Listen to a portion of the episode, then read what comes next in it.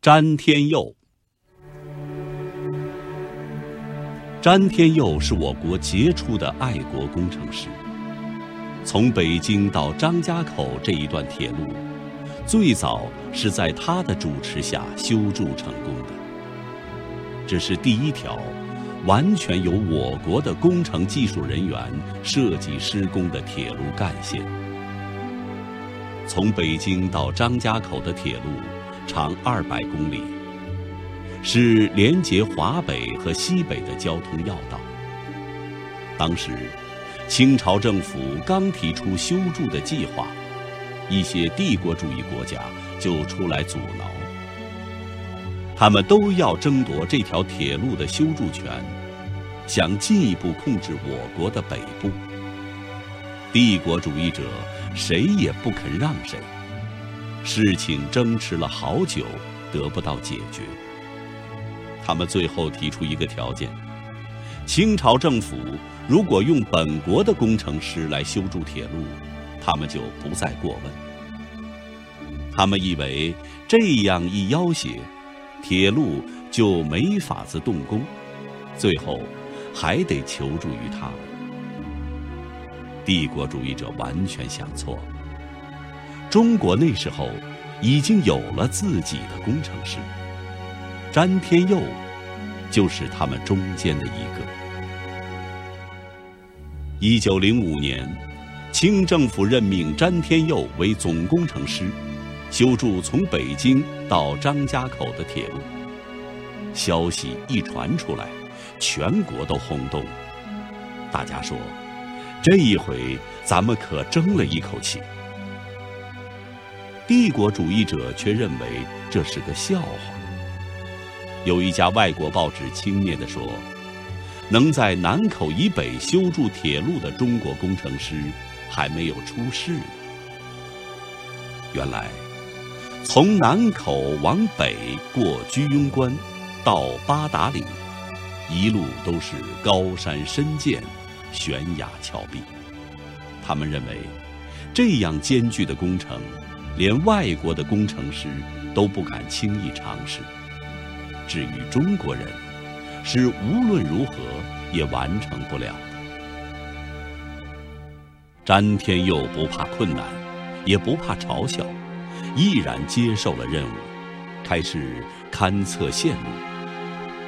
哪里要开山，哪里要架桥，哪里要把陡坡铲平，哪里要把弯度改小，都要经过勘测，进行周密计算。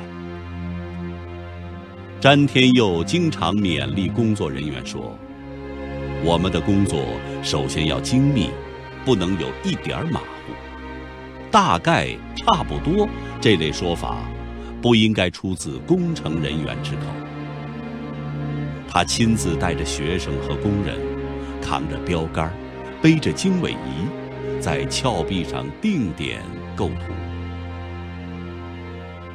塞外常常是狂风怒号，黄沙满天，一不小心就有坠入深谷的危险。詹天佑。不管条件怎样恶劣，始终坚持在野外工作。白天，他攀山越岭勘测线路；晚上，他就在油灯下绘图计算。为了寻找一条合适的线路，他还常常请教当地的农民。遇到困难，他总是想。这是中国人自己修筑的第一条铁路，一定要把它修好，否则，不但那些外国人要讥笑我们，而且会使中国工程师失掉信心。铁路要经过很多高山，不得不开凿隧道，其中属居庸关和八达岭两个隧道的工程艰巨。居庸关山势高，岩层厚。詹天佑决定采用从两端同时向中间凿进的办法。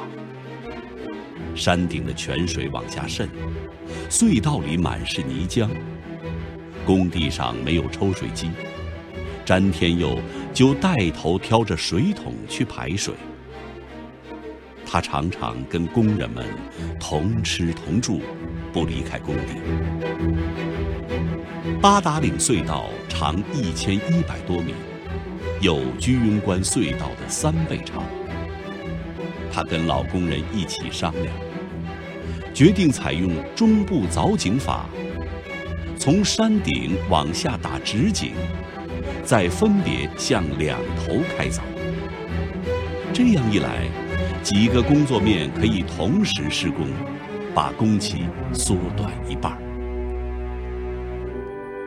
铁路经过青龙桥附近，坡度特别大，火车怎么才能爬上这样的陡坡呢？詹天佑顺着山势，设计一种人字形线路。北上的列车到了南口，就用两个火车头。一个在前边拉，一个在后边推。过青龙桥，列车向东北前进。过了人字形线路的岔道口，就倒过来。原先推的火车头拉，原先拉的火车头推，使列车折向西北前进。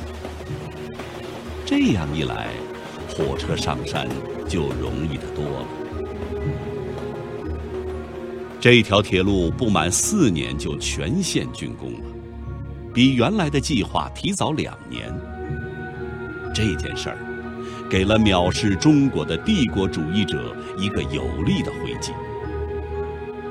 今天，我们乘火车去八达岭，过青龙桥车站，可以看到一座铜像，它就是詹天佑。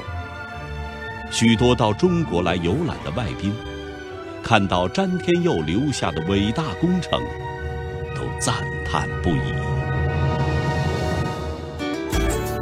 更多课文，请关注微信公众号“中国之声”。